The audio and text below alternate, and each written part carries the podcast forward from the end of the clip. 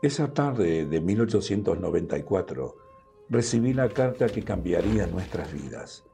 Sentí una mezcla de emociones al leer cada párrafo. Mi corazón latió mucho más rápido que de costumbre. Estábamos felices por ser las manos de Dios. Solo podíamos agradecer por lo que estaba pasando. Había sido llamados como misioneros a la Argentina en América del Sur.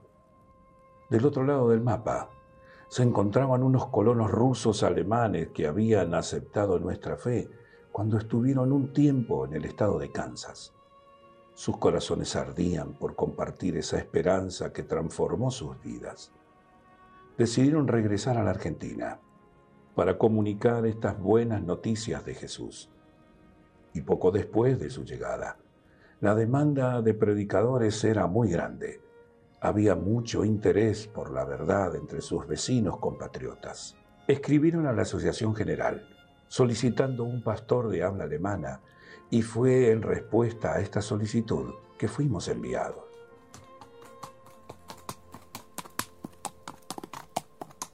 Emprendimos el viaje, mi esposa y mis dos hijos, el 18 de julio de 1894. La única manera de llegar hasta ese rincón del mundo era navegar a Inglaterra y reembarcar desde allí hacia nuestro destino.